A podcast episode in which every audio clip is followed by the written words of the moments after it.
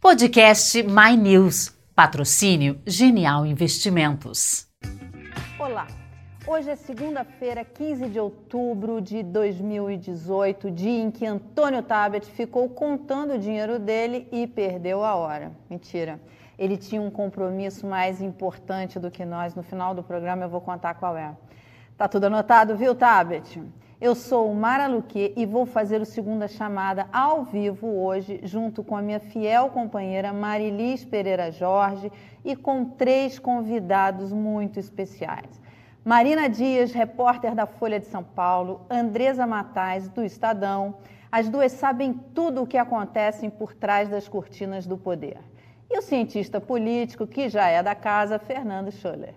O primeiro assunto de hoje é: você já se inscreveu no My News? Olha, inscreva-se no canal, toca o sininho, conta para todo mundo, participa. Sabe por quê? Porque a gente faz um jornalismo independente, de verdade, puro, e a gente precisa da participação de vocês. É, a gente precisa que vocês mandem sugestões de pauta, critiquem. Você vota no Bolsonaro, você vota no Haddad, você vota branco, nulo, não importa. A gente quer você aqui dando sugestão de pauta, criticando, falando. E nada disso estava no TP. Eu estou deixando o Lauro louco, porque é a primeira vez que eu leio um TP na vida. Então eu conto com a ajuda de vocês. Os candidatos têm alguma culpa nisso e nas ameaças contra jornalistas? Tem pelo menos duas aqui que podem contar histórias recentes. Como o humor do mercado anda reagindo a essa reta final da campanha? O calvário de João Dória, xingado por Alckmin, desprezado por Bolsonaro. O PT está tentando ser simpático, atrair eleitores de todas as cores ideológicas. Mas será que não é tarde demais?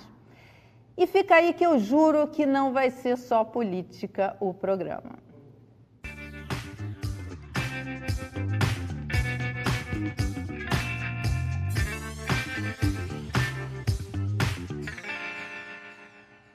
Xingamentos, ameaças, agressões. A agência A Pública fez um levantamento de ataques com motivação política desde o começo da campanha eleitoral em agosto e colocou os 55 casos no site Vítimas da Intolerância.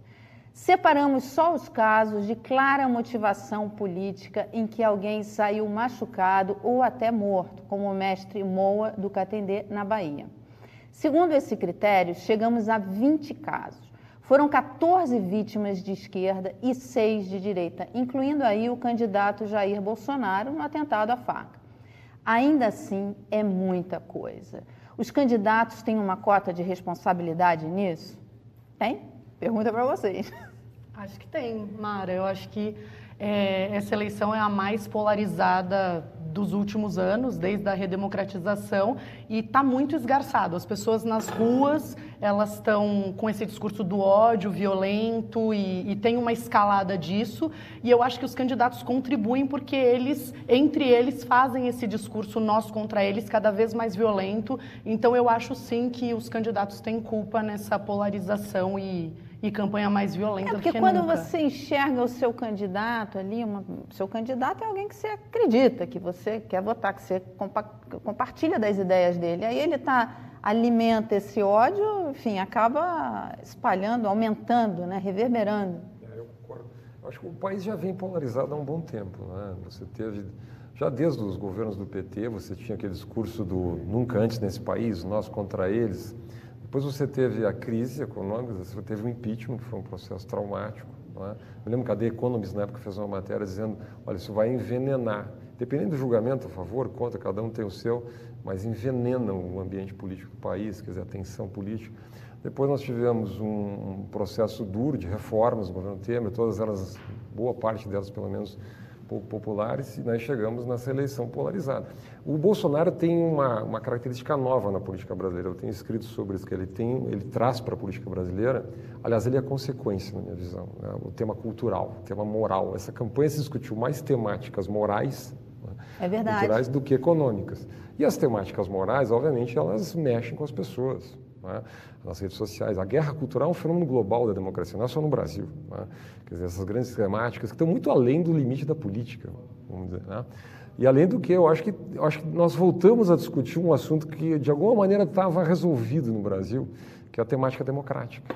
Né? O Bolsonaro é a primeira vez que você tem um grande político majoritário no Brasil que questiona, digamos, o que eu chamo de pacto democrático dos anos 80. Também não estou entrando no mérito, cada um pode ter a sua opinião. O que é muito um contrassenso, porque se elegeu durante todo esse tempo, enfim, está passando pelo processo eleitoral e está questionando o processo eleitoral. Eu, eu, não estou dizendo que ele é uma personagem fora da democracia, não estou dizendo isso, acho que é um cara legítimo e tal, mas ele, ele tem uma outra narrativa da história do Brasil. Né? Ele não chama 64 de golpe, ele chama de revolução, ele não diz que teve repressão, foi uma guerra, que é uma outra, é uma outra narrativa da história do Brasil. Isso, isso choca, isso tensiona. Você tinha uma disputa PT-PSDB, onde você tinha uma divergência política e econômica, você não tinha uma divergência cultural e você não tinha uma diferença de narrativa sobre a democracia brasileira, em grandes linhas, digamos assim. Agora tem. E, obviamente, isso aí polariza muito mais do que a gente está vivendo. Agora, para reduzir essa discussão só aos candidatos, eu acho pouco, porque eu acho que tem uma. O, o eleitor chegou nessa eleição de saco cheio, né? cansado de tudo que estava ocorrendo é, a Lava Jato trouxe muita reflexão é, para o eleitorado. Você tocou num, num ponto interessante, porque ele está de saco cheio, principalmente por conta desses três anos de recessão dura. Ele, o brasileiro sofreu muito, Exatamente, né? Então isso é um ingrediente. Essa crise econômica, né? A Madalena Albright deu uma entrevista para a Veja essa semana em que ela coloca isso, né? Que essas polarizações também são consequências de crises econômicas severas. Então, isso explodiu na internet, não é de hoje. O Bolsonaro acho que soube aproveitar muito bem as redes sociais, melhor do que os outros candidatos. E na internet, esse território livre né, das redes sociais, ali as pessoas acabam uh, atrás de uma máquina, colocando toda a sua raiva. Né? E isso vai aumentando, vão se formando as bolhas e quando você vê, ah, sai da, tá saindo da internet para discussão nas ruas, né? A gente teve o caso da médica que não quis dar uma receita porque o cara não votava no Bolsonaro. Esses dias eu peguei um Uber e ele me falou, olha, se eu falo que eu não voto no Bolsonaro, o cara não me dá cinco estrelinhas, me dá só uma, então eu sou obrigado a dizer que eu sou eleitor do Bolsonaro. Quando perguntam para ele quem você vota, ele fala, quem você vota? Exatamente. Eu falei, eu falei para ele, pergunta logo, né? Se sentir que é Bolsonaro, o, o, o eleitor do, do, PT, ele tem uma outra característica, mas ele também é um eleitor que não aceita muito ser contraditado. Então, acho que isso é um resultado, e com relação aos candidatos, acho que falta um pouco uh, que eles se coloquem, né? E, e peçam passe calma para as pessoas, é, para que as pessoas não se matem, como a gente está vendo, né? Mas acho que isso Porque tudo esse é ambiente um... de violência não favorece nenhum Agora, dos sabe dois. uma coisa que é curiosa, por exemplo, é essa coisa da, do, da fraude nas urnas. Mesmo com o resultado né, favorável ao PSL, que é, elegeu 52 deputados, segunda maior bancada só atrás do PT, né, o Bolsonaro com essa quantidade enorme de votos, essa, essa vantagem que teve já no primeiro turno, as pessoas ainda continuam questionando Uh, a questão das, das, urnas. Você vê, assim, eu imaginava que isso ia mudar, as pessoas pelo menos iam ficar um pouco mais tranquilas em relação a isso, mas o que você vê é exatamente o contrário, elas continuam questionando. Eu vi, por exemplo, alguns eleitores dizendo que a diferença teria sido maior, a vantagem do Bolsonaro teria sido maior se as urnas não, teriam, não tivessem sido fraudadas. Olha, um tempo atrás aconteceram vários casos de agressões a homossexuais em São Paulo. Agressores que batiam em gays com lâmpadas. Se acontece um caso desse hoje, o agressor fala viva Bolsonaro, dá para dizer que a motivação é política? Ou é só a violência que sempre aconteceu sendo canalizada para esse fim? Olha, Mara, eu acho que a violência sempre aconteceu. É, agora, até voltando um pouco na tua pergunta anterior, né, se os candidatos têm ou não responsabilidade nisso. Bolsonaro ficou 30 anos né, falando frases aí muito polêmicas, algumas criminosas, né, não dá nem para dizer que são só polêmicas, acho que tem que dizer exatamente que elas são. Então, assim, isso agora a gente está vendo reverberando no, na, na, na, no comportamento de alguns eleitores. É, a gente tem visto, visto muitas denúncias de casos, tudo tem que ser muito bem apurado. É, alguns, algum, os casos têm que ser levados adiante, têm que ser investigados, porque também você fazer uma denúncia só nas redes sociais não vale. Eu acho que isso tem que, se você foi agredido, isso tem que ser levado para uma delegacia, tem que ser levado né, adiante, porque senão fica um disque-me disque e principalmente você levanta suspeita em relação a essas denúncias. Andresa, você que já cobriu várias eleições, essa é a mais violenta mesmo? Que eu me lembre, sim, Mara. Esse, a, a, eleição tão polarizada nos extremos, a gente nunca viu assim um, um processo né, de redemocratização. Mas, é, então, isso acaba levando todo mundo, uh, elevando o nível né, da discussão. A gente até brinca que esse ano não vai ter Natal, porque não tem mais família, né? É Todo mundo já teve um quebra-pau no grupo da família é por conta da eleição. É verdade. Então, eu, eu não sei se dá para dizer que é, uma, uma violência que ocorreu é motivação da política, ou se as pessoas já estão usando a política para motivar. Acho isso. A, eu acho a, que as pessoas estão usando a política para legitimar um comportamento violento que elas já tinham antes é, é, como abriu a boca do bueiro, né? As pessoas agora não têm mais vergonha de falar o que elas pensavam e falavam antes só em casa ou só na rede social, protegida ali pela, pelo computador. Eu acho que as pessoas estão na rua brigando e falando porque elas se sentem hoje legitimadas pelo discurso dos seus candidatos, para um lado ou para o outro. Eu não acho que o Bolsonaro uh, ele fala e ele tá, ele é um líder que ele está levando uma massa. Eu acho que ele está igual o pensamento de muitas pessoas. Né? Ele está representando isso e acabou que ele chegou aonde ele chegou na, na eleição. Posso né? só tem um comentário aqui que tem a ver com isso, aí acho que ajuda. O Davi Majolo está falando o seguinte, que absurdo atribuir aos candidatos a violência. O Brasil é um dos países mais violentos do planeta e isso não é de hoje. Seja por futebol, política ou religião, isso sempre aconteceu. Não. Ah, eu acho assim duas coisas. Né? Primeiro tem uma tem um dado que é da democracia de hoje, né? quer dizer, é a democracia digital. Eu gosto muito da Susan Greenfield, que é uma ela é uma neurocientista inglesa. Ela diz o seguinte: a internet é um espaço um espaço de baixa empatia. Né? Quando a gente está conversando aqui, a gente se olha na cara do outro, vê o olhar, vê a cara, o calor, sente a pessoa. Você cria empatia. Empatia é um, é um sentimento humano. Você está na internet, não tem empatia você, você ataca, você agride. Eu gostei muito dessa expressão. Daqui a pouco a agressão, a violência sai do mundo digital para o mundo real.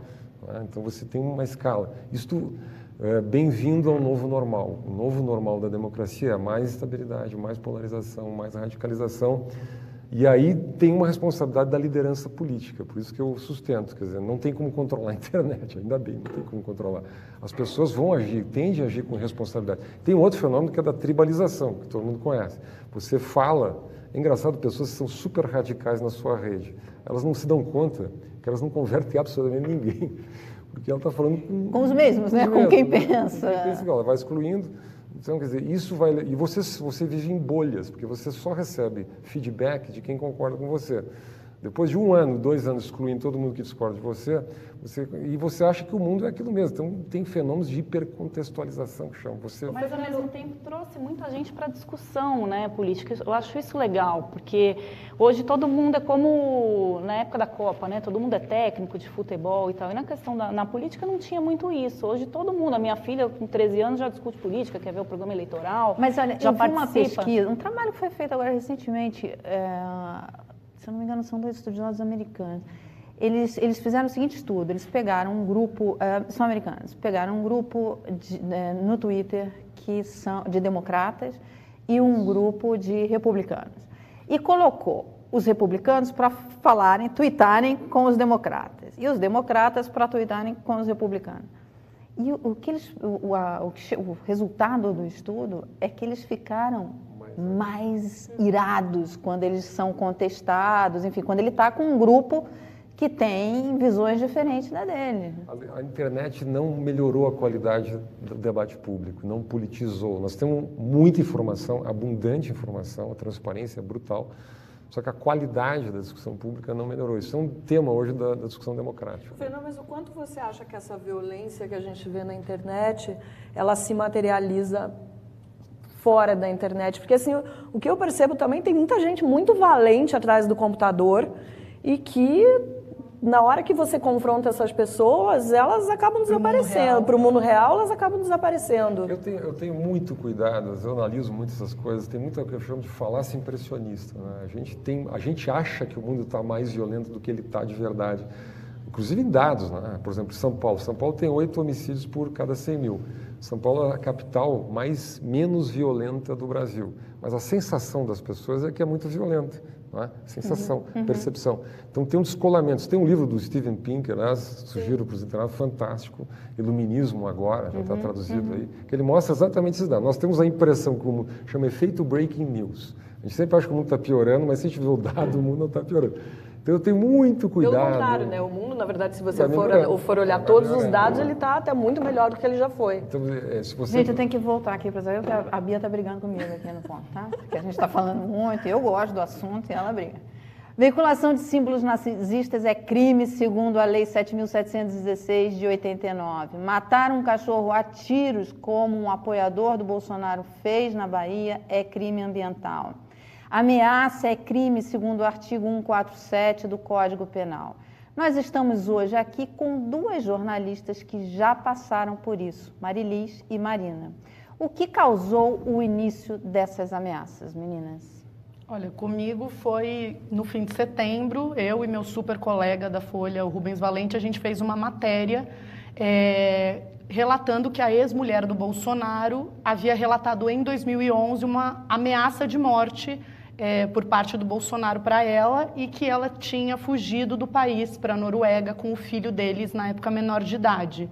É, essa matéria foi publicada na manchete da Folha de São Paulo, dia 25 de setembro, e a minha vida se tornou um inferno a partir daí. Que foi um furaço seu, a Veja depois deu, a matéria muito bem apurada, parabéns. Enfim, Obrigada. Mas custou Custa, custa. E é, eu acho que tem, tem um, um movimento para desacreditar a imprensa tradicional hoje que é bem perigoso, porque não importa que a gente tinha os documentos, os documentos sigilosos do Itamaraty, que a Folha teve acesso a eles, a gente tinha os documentos, a foto do documento, a declaração da ex-mulher do Bolsonaro para o embaixador na época, o embaixador dizendo em on que confirmava aquilo. As pessoas dizem que era fake news. Então, é, é isso, é, é, aconteceu comigo, mas não é um caso isolado, eu acho que, que tem esse movimento... E você recebeu ameaças por conta disso? É, é recebe até hoje. Recebe pelas redes sociais, né? É, me desqualificando como jornalista, como mulher e, enfim, a coisa do fake news, não importa o que faça, você vai ter o que merece, esse tipo de coisa. É muito ódio, é muito violento e, e eu me preocupo por conta disso, assim, de um movimento que está querendo deslegitimar e desacreditar a imprensa tradicional. Eu, eu, concordo com tudo isso. Eu acho que essa turma, essa turma chamada nova direita, sei lá como é que a gente vai chamar essa turma, é violenta mesmo. Agora, não podemos passar tão leve assim com o PT, né? Não, ah, não, não. Nenhuma. O PT passou. A Marilis é uma vítima. Só para terminar. Eu, dependendo da semana, eu apanho de um lado. Então, é eu, eu tive... Olha, Fala, Fernando, não, desculpa, depois eu continuo.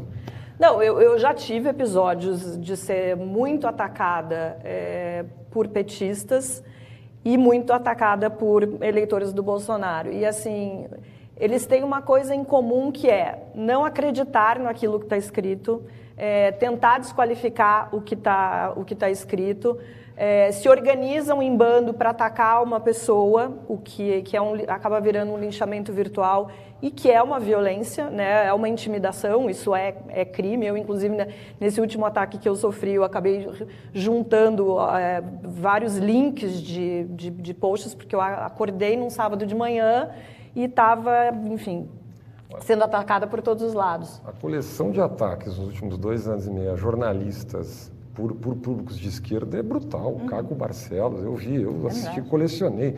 Santiago Andrade foi morto no rojão por black blocs, isso já há mais tempo, quer dizer, invasão de emissoras. Verdade. Uma campanha sistemática desacreditando a imprensa, imprensa mentirosa, o caso Lula.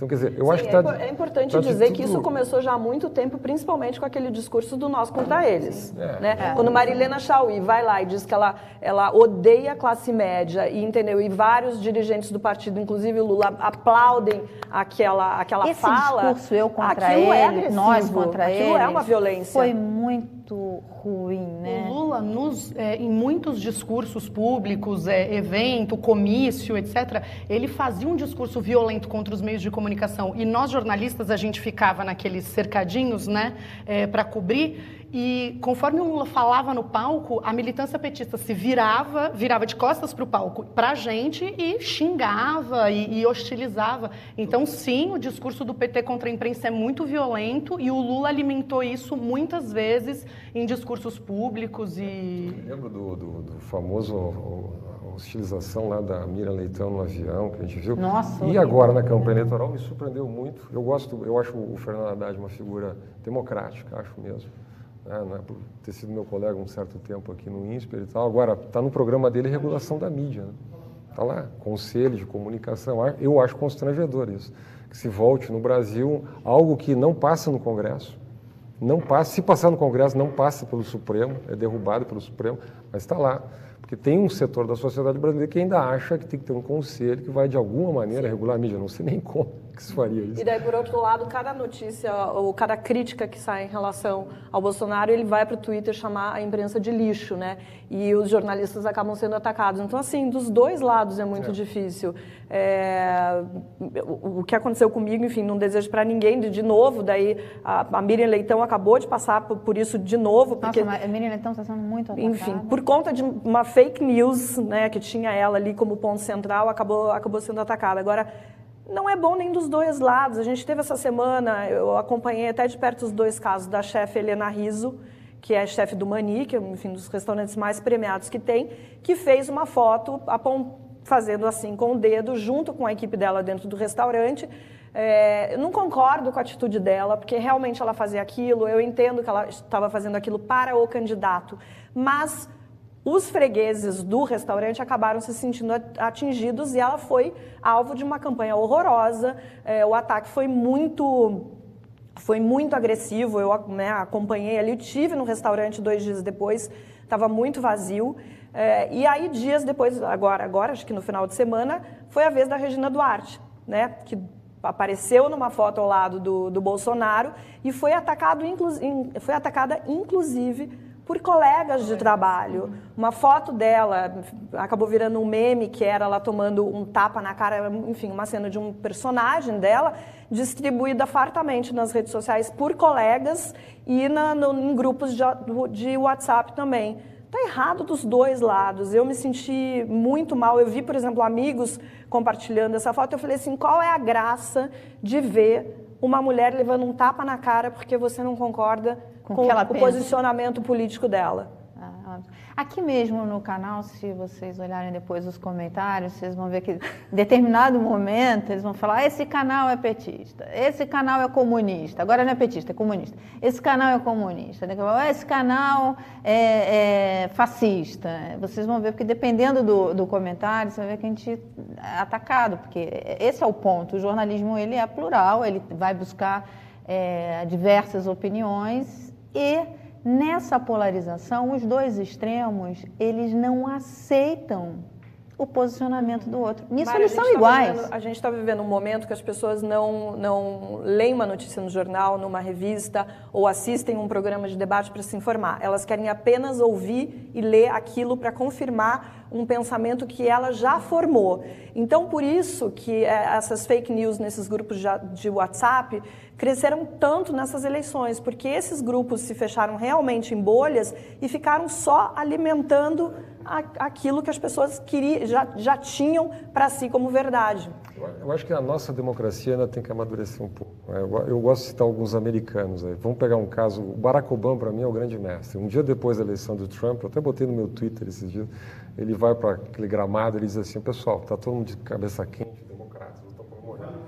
assim, eleição é assim, um dia a gente ganha, um dia a gente perde, é um zigue-zague, no longo prazo todo mundo ganha. O John McCain, que concorreu com ele na primeira vez, que era um cara sensacional, tem um caso famoso. Eu né? lembro da, da, do, do John McCain falando, ele elogiando, ele até faz referência à avó do Obama, foi lindo aquele discurso uma, dele. Uma, uma, eleitora dele, no comício, assim, ela diz, ah, esse Obama é muçulmano, ele... e ela, ele pega o microfone dela e diz, não, ele é um cidadão decente e as nossas divergências começam e terminam na política e é isso aí. É verdade. Então, É. assim, É essa verdade, maturidade. E é quando tem agora o Bush, o, o Clinton, o Obama, etc., essa maturidade nós não atingimos ainda.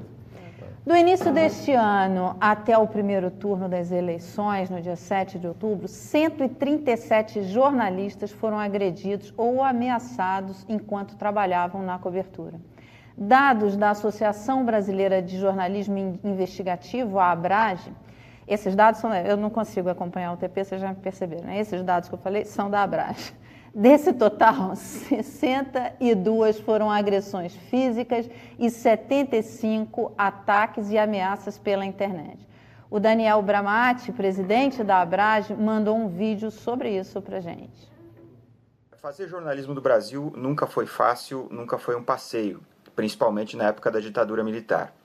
Nos anos recentes de aumento de polarização e de, tensão política no país, nós temos visto mais casos de jornalistas agredidos e ameaçados ao fazer o seu trabalho.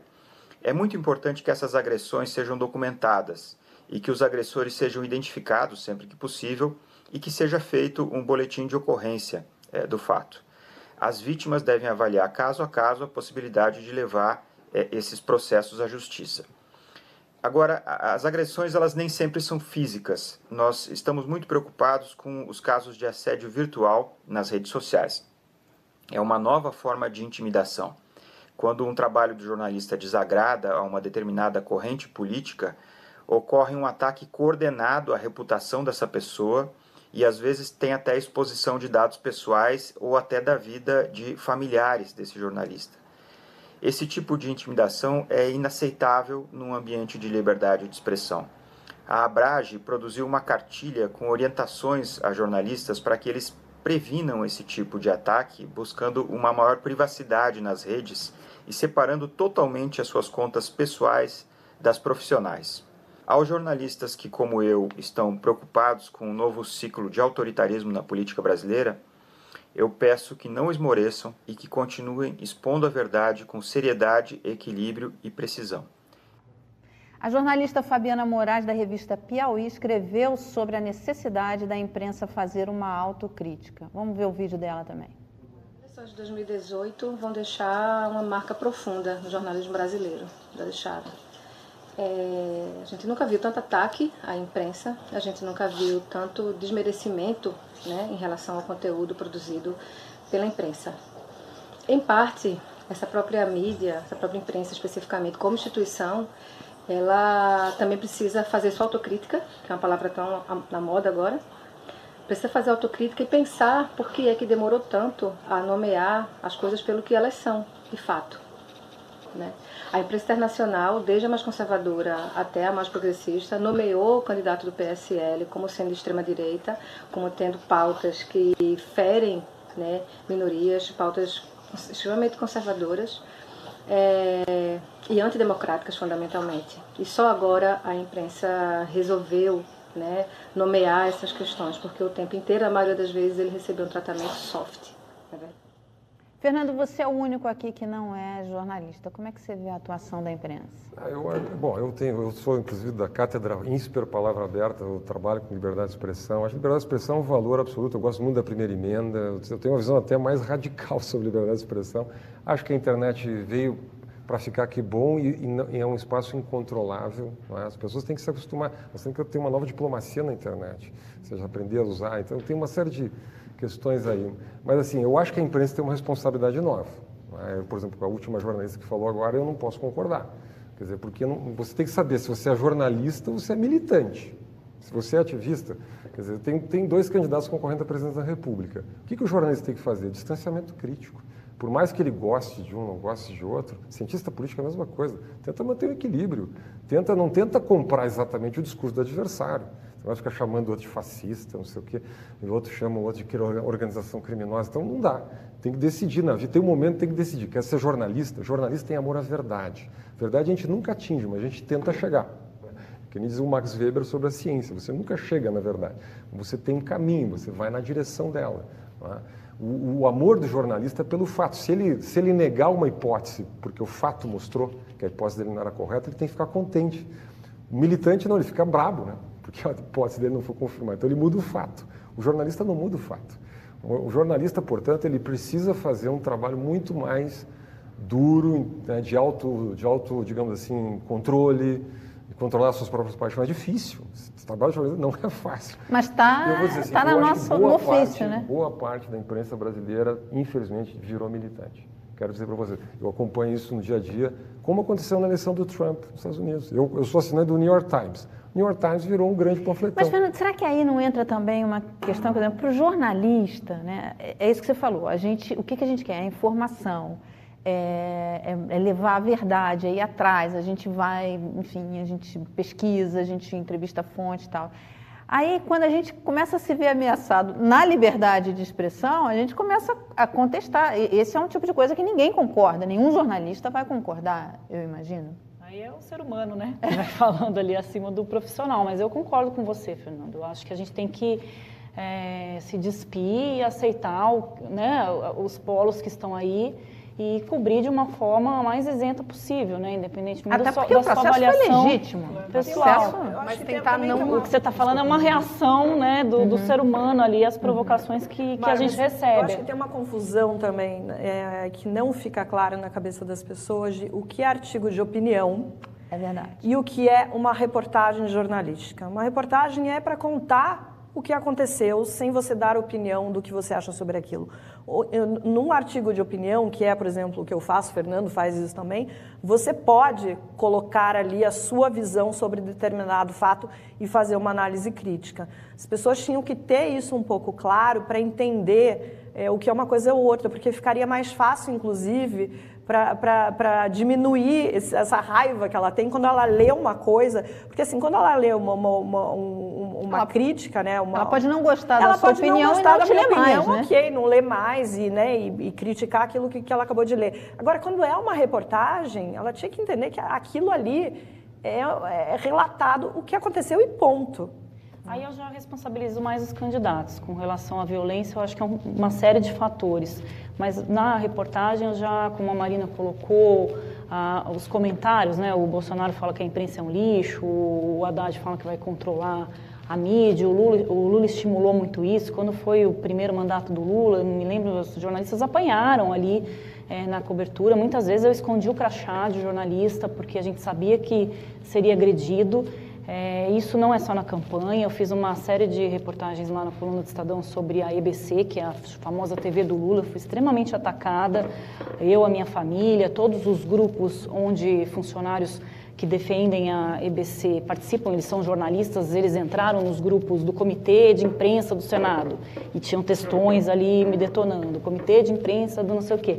Então tem uh, um, um ambiente fora também da campanha eleitoral e que eu acho que o próximo candidato, e os dois falam em privatizar empresas estatais, vão enfrentar também uma coisa muito pesada aí, porque são é, pessoas bastante articuladas para fazer esse tipo de guerrilha.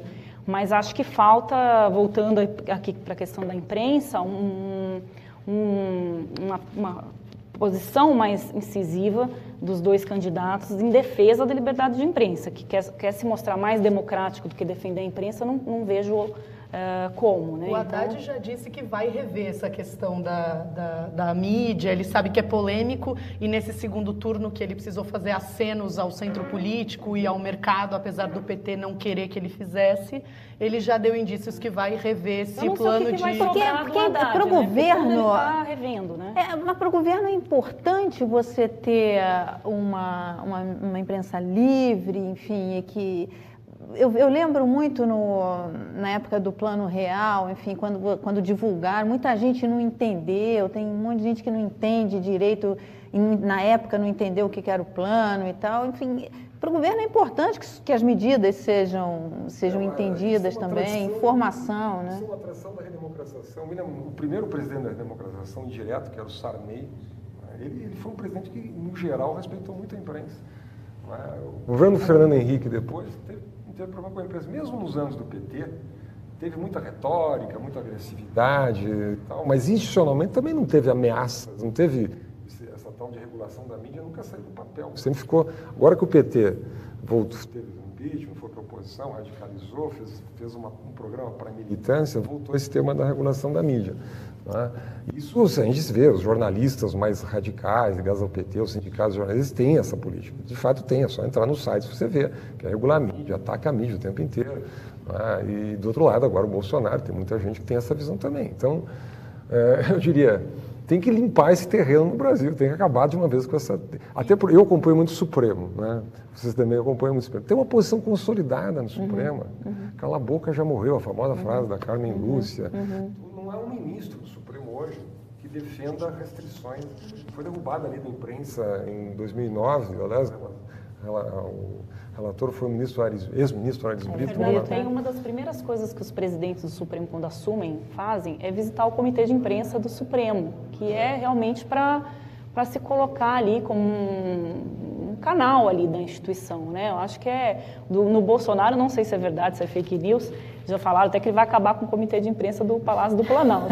não vai ter jeito, a gente vai sentar na calçada lá na frente, porque a gente não desiste, a gente persiste, né? É, o, você tocou num ponto importante, essa questão do comitê. O Congresso tem comitê de imprensa, tem comitê de imprensa na Câmara, no Senado, no Palácio do Planalto, nos ministérios, no Supremo. Quer tem dizer... uma, uma pergunta aqui para o Fernando. O Marcelo Gomes, Fernando, pergunta o seguinte: o problema da polarização na política não é devido à falta de consciência política do brasileiro que não sabe diferenciar o adversário e inimigo?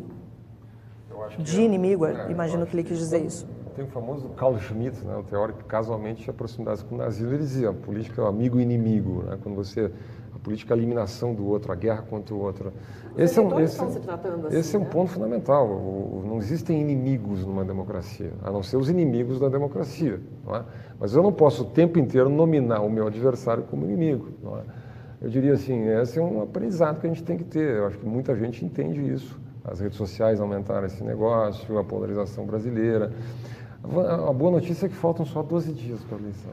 E esse programa hoje vai ter duas horas, porque eu estou estourando todos os tempos. Uma semana depois do resultado do primeiro turno, a divulgação de pesquisas que mostram Bolsonaro na frente deixou o mercado animado.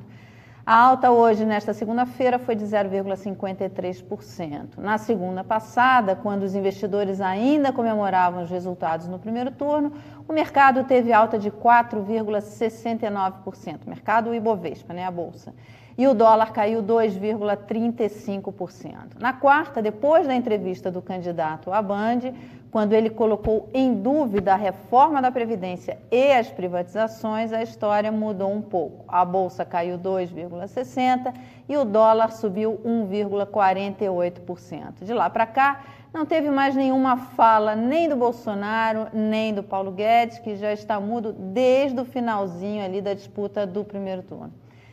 Andresa, vai continuar todo mundo em silêncio? Olha, infelizmente acho que vai, Mara, porque quanto menos o Bolsonaro fala, mais a campanha dele cresce, né? Acho que e o eleitorado do Bolsonaro nem quer que ele fale, né? Se criou ali um cordão de proteção em torno dele, tanto que não há nenhuma pressão para que ele vá nem em ele, nem a equipe dele, né? Porque tem um, um meme que eu vi na internet que é assim, Bolsonaro é o candidato que já vem com a oposição, né? É a chapa que já vem com a oposição. Exatamente. Porque... É, não precisa de oposição, é. né? Com uma equipe dessa. Eu acho que tirando ali o general Mourão, é, que o Bolsonaro já está até errando o nome dele, acho que é de propósito, já para virar chacota, tentar virar chacota o que ele fala, que ninguém segura a língua dele. Acho que o resto vai ficar ali pianinho.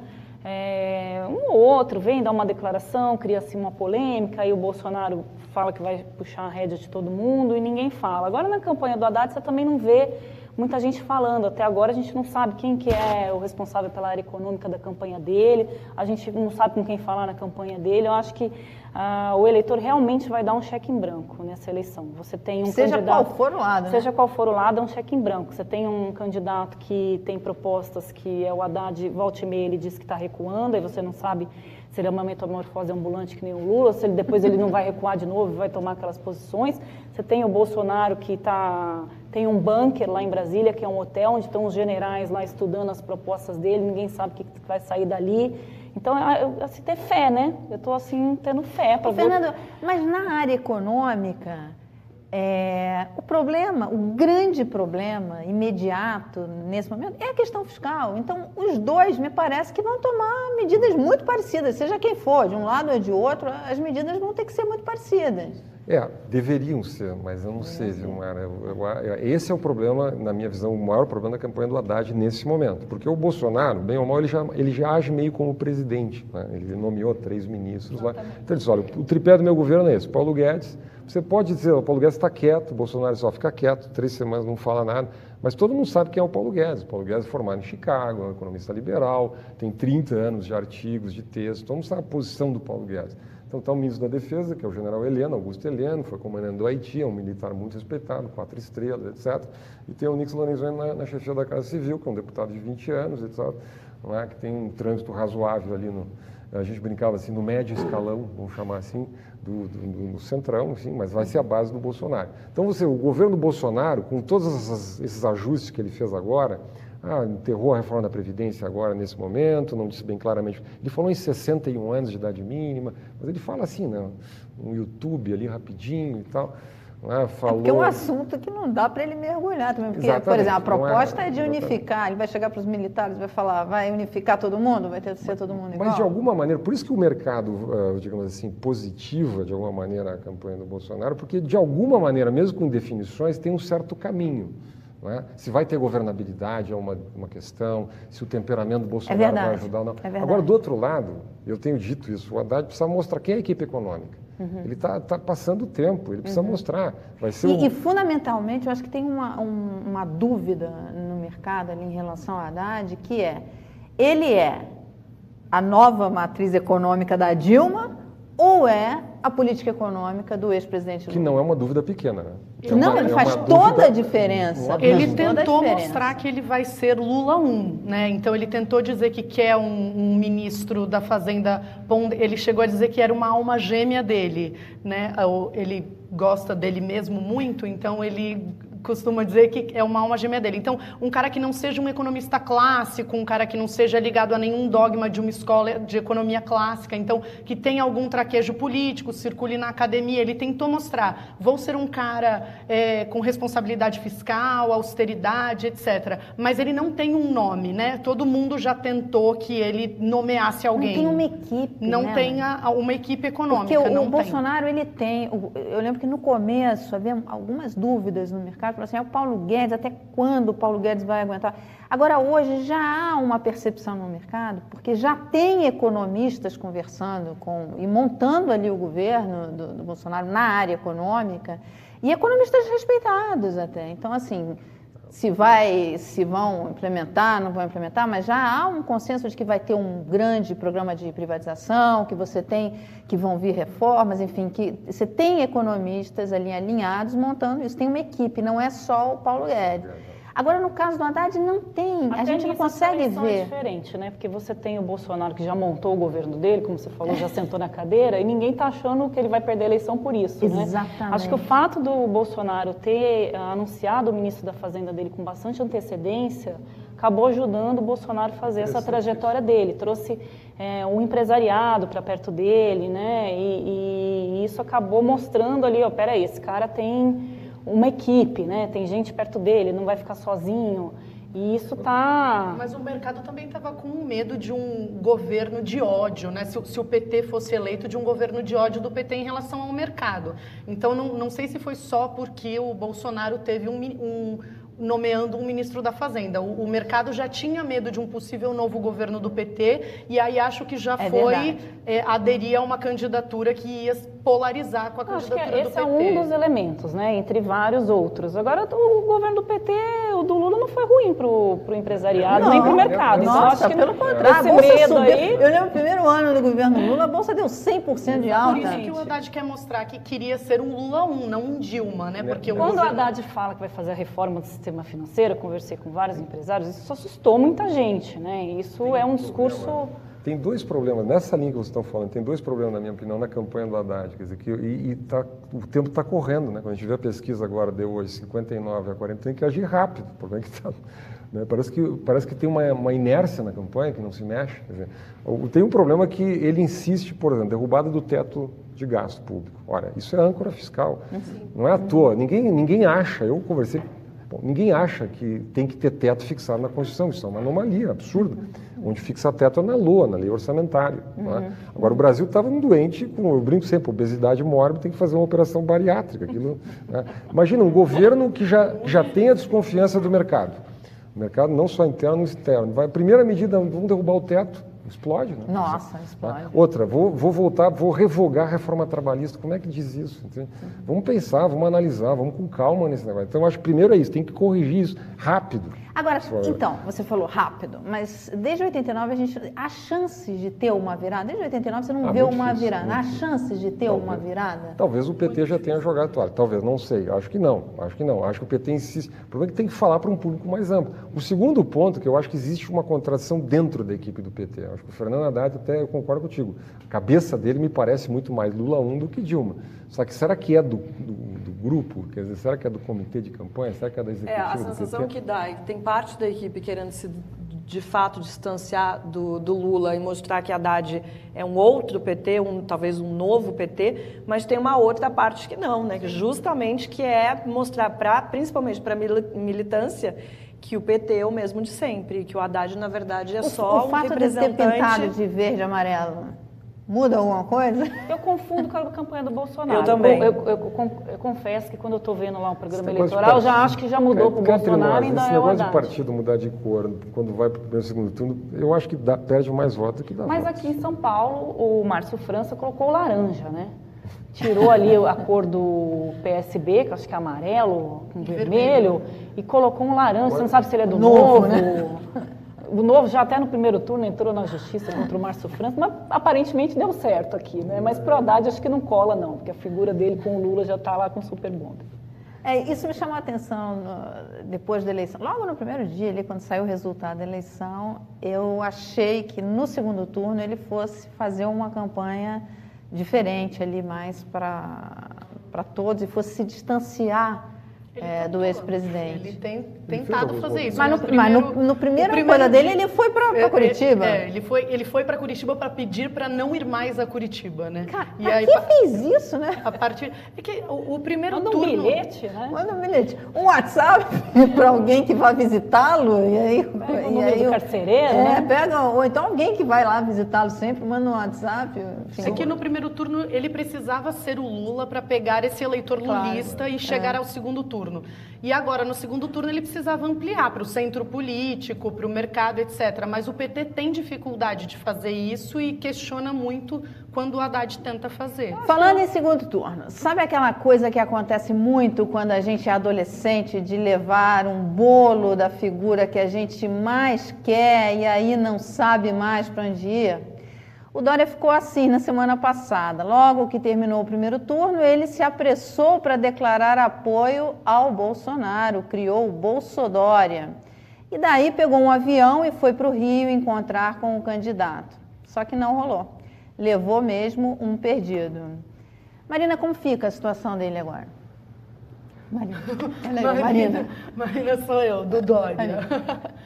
o Dória, eu acho que ele, ele tentou deixar esse discurso dele mais duro, mais agressivo, para colar no Bolsonaro e tentou colar e o Bolsonaro não quis, né, por enquanto. É, eu acho que a campanha do Dória é, teve esse problema com o Alckmin, né, teve todo o entrever, os dois, o Alckmin explodiu numa reunião do PSDB, é, insinuou que o Dória era traidor, enfim, porque a campanha do Alckmin é, atribui um pouco dessa derrota tão acachapante aqui em São Paulo é, pelo Dória, né? O Dória dividiu o palanque, o Alckmin ficou sem palanque aqui. Então eu acho que, que o Dória tem uma dificuldade dentro do PSDB hoje, o presidente do PSDB é o Alckmin, e todos os aliados do Alckmin atribuem um pouco essa derrota ao Dória. E ele está tentando fazer esse jogo do Bolsonaro, radicalizando um pouco. São Paulo é um estado conservador e ele está tentando surfar esse tsunami conservador que empurrou o Bolsonaro e os aliados do Bolsonaro nesse primeiro turno. Que é o que ajudou ele muito na eleição, né? Exatamente. Ele com aquele discurso contra o PT, do cara que não era, não era político, que ia fazer, acelera São Paulo. Então ele cresceu Mas muito. Mas ele tinha o Alckmin ali do lado dele é, o tempo é, inteiro. Essa não era uma lição para o centro político, né? A gente conversou, essa agenda econômica do Meirelles, vai virar youtuber agora. Ah, é, é. Né? Essa, é. essa agenda de reforma, déficit público, essa questão, maior crise fiscal da história recente do Brasil, ninguém está discutindo isso claramente. Eu brinco sempre, nós vamos sair dessa eleição sem saber qual é a proposta de idade mínima para a Previdência Social Não é uma eleição de proposta, Exatamente. é uma eleição de perfil, é o anti-Lula e o lulista. Eu lembro que no né? início da campanha o Alckmin entrou discutindo, vamos discutir a reforma política, ninguém quer discutir a reforma política. Então, quer dizer, então essa, essa, é, é claro, fica magoado, mas eu acho que atribuir ao Dória, ao Alckmin, essa responsabilidade é natural que o PSDB faça a sua limpeza de roupa suja ali. Agora, tem uma questão: os candidatos do centro do país, do sudeste, do sul, correm atrás do Bolsonaro. Santa Catarina, os dois candidatos apoiam o Bolsonaro e Rio ele não quer apoiar ninguém. Rio Grande do Sul, os dois apoiam o Bolsonaro e ele não quer apoiar ninguém. Então, ele teve que chegar ao ponto de fazer um vídeo, né, botou no YouTube dizendo: eu não apoio ninguém, eu não quero saber. Né? O Dória foi um pouco isso, eu não quero me comprometer com esse negócio, eu quero que me apoiem, não quero problema nos estados. Agora, Fernando, você fala que não é uma eleição de centro, para uma pessoa de centro, eu concordo contigo, mas se fosse um, um candidato com outro perfil, mas de centro, você acha que mesmo assim ele não conseguiria estar no segundo turno? É, se você tivesse, por exemplo, o próprio Dória como candidato à presidência pelo PSDB, que tinha esse discurso antipetista, é, ele não teria mais sucesso do que o Alckmin, que é aquela coisa morna? Olha, é a minha, eu, eu, eu, escrevi sobre isso até. Eu acho que era uma pura ilusão do PSDB. Quando o PSDB tentou puxar o voto útil, num certo momento, dizendo: olha, o Alckmin é mais eficiente contra o PT no segundo turno. Eu não estou entrando no mérito, por favor, não nos xinguem aqui no Facebook. Eu estou dizendo. Estão nos xingando bastante, era, não era, saberem. Não, na minha visão, Xinga, sim, mas assiste. Não era o mais eficiente, de fato. Não. O Brasil chegou num nível de polarização já antes da campanha eleitoral, sim. na pré-campanha eleitoral, que eu acho que não havia espaço para um Macron, Macron brasileiro, quer dizer, um candidato de centro. Tanto é que a, minha visão é que tanto Joaquim Barbosa como Luciano Huck, intuitivamente ou profissionalmente, perceberam isso e recuaram. Seja, Você acha que nenhum, se, tivesse uma figura dessa, ainda assim a gente ficaria polarizado? Nós chegamos num nível de polarização, de guerra cultural, etc. Quer dizer, que, e, e, e para resolver esse problema do petismo, antipetismo, lulismo, antilulismo, né, não é à toa que os americanos criaram uma regra fantástica. O presidente fica dois mandatos e se retira da política, porque senão fica que nem uma sombra, né? em cima da política. É verdade. E essa ideia, imagina agora o Obama tentando voltar, o Clinton tentando voltar, o Bush tentando voltar. Isso envenena de tal maneira, quer dizer, nós estamos nessa, discutindo o Lula, nós passamos dois anos. Mas eu concordo com você, Fernando. Olhando para aqueles candidatos ali, eu não via nenhum que gritasse tão alto ou mais alto que o Bolsonaro que pudesse ganhar um espaço ali para de fato é, enfrentar o PT. Não conseguia olhar. Vi muita gente acreditando no Alckmin ou no Ciro e eu olhava e falava, mesmo o Ciro tendo aqueles rompantes que ele tinha, ele não, ele não tinha agressividade que, por exemplo, o eleitor do Bolsonaro ah, é gosta de ver no candidato, né? Aquelas coisas que Mas ele fala. Mas porque o Ciro estava um pouco associado ao Lula, né? Ele disse que ia soltar o Lula se ele fosse eleito, então isso acabou lá também atrás, confundindo né? um é, pouco. Lá atrás ele deu. E ele não conseguiu. É porque o Ciro, eu acho que ele imaginava que ele ia ser o candidato da uma, esquerda. Uma frase para descontrair um pouco. Nós temos que depois fazer uma homenagem para o Haddad, porque se fosse o Ciro o candidato, nós estaríamos estaríamos num, num, nível de polarização bem mais radical. Você acha? Ah, é sem mesmo? dúvida. Por um candidato muito mais forte, muito mais agressivo, muito mais. Né, o embate entre os dois. é porrada no debate. É. Se houvesse se houvesse debate. Se houvesse debate. Mas talvez a diferença nas pesquisas não tivesse tão grande. É possível. É possível. É possível que isso não fosse. Agora, boa parte do eleitorado do Bolsonaro acha que o PSDB é um partido de esquerda, ou vê o PSDB como um partido de esquerda. É. Né? Portanto, a, a, é, muito não vota no PSDB. Chega quase, chega, chega, quase por aí. Né? É, então, quer dizer, isso, por exemplo, tem, boa, tem uma parte do eleitorado conservador, etc., de costumes. Quando eu falo conservador, eu estou falando mais de Silas Malafaia do que Edmund Burke, tá? deixa claro que não votaria no PSDB, porque acha que não, não pode votar. Né? E esse eleitorado não estava representado nas nossas eleições, passa a ser representado agora. Isso, em grande medida, explica a polarização. É, é Essa pauta dos costumes me assusta. Daqui a pouco vão discutir se eu posso ir de biquíni na praia, porque está nesse nível, né? essa discussão. Mas ela já vem há um tempo, né? Mas Agora, na política, a gente acompanha o Congresso. Como é o segundo turno, hoje a gente. Uma das grandes pautas foi a questão do aborto. aborto né? Hoje, Haddad e Bolsonaro têm a mesma proposta para o aborto. São contra a mudança da lei do aborto. O Haddad, em 15 minutos, fechou um acordo com os bispos dizendo: não, não tem aborto mais. É curioso como a eleição leva esse e quem tipo vai de... discutir é o Supremo no final. E quem vai discutir é o Supremo. Aliás, boa parte dessa pauta moral, cultural, não é da alçada da presidência. Da pre... Né? Exatamente. Não é da... Fica nessa guerra e não Isso é... Isso é uma grande ilusão, né? As pessoas acharem que dia 1 de janeiro candidato vai assumir a presidência, né? quem se eleger vai assumir a presidência e vai mudar todas as coisas que ele vem prometendo aí ao longo da, da campanha. Bom, gente, chega de política. É muito assunto de política o tempo todo e vocês estão cansados né, de falar de política, tem gente batendo na gente aqui bastante. É hora de respirar um pouco, galera, pensar em outra coisa. Para te ajudar, o Segunda Chamada preparou um serviço de utilidade pública em forma de vídeo. Relaxe e assista. Do jeito que estão as coisas, é capaz de politizar os bichinhos mas da cachorrada do PT vocês não falam, né? Que é o que vão dizer. Roda, você vai rodar o VT, Bia?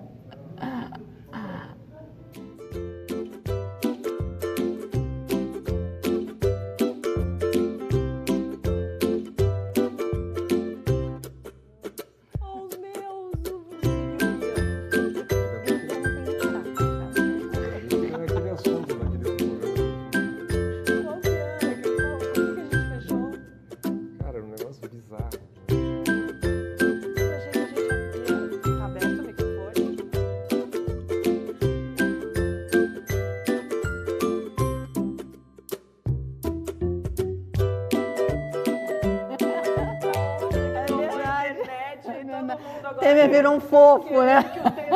Temer, e ele amou. Temer virou pop, quem diria, hein? Quem diria? Olha, eu encerro a segunda chamada nesse clima de fofura para acalmar os ânimos. Obrigada, Andressa, Fernando, Marina e minha querida Marilins.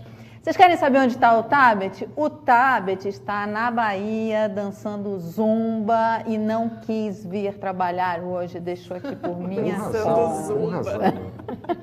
Vídeos. Olha, inscreva-se no canal, não fica bravo com a gente, manda sugestão de pauta, manda críticas, manda elogio também de vez em quando, fica, partilha. Fica bravo, mas se inscreva. Né? É, fica bravo, mas se inscreva. A gente te espera aqui porque a gente gosta de ouvir esses elogios elogios, as críticas, sem briga, viu? Quando você tiver com raiva, pega, roda o vídeo dos, o VT dos bichinhos aqui, do, dos pets do My News e relaxa.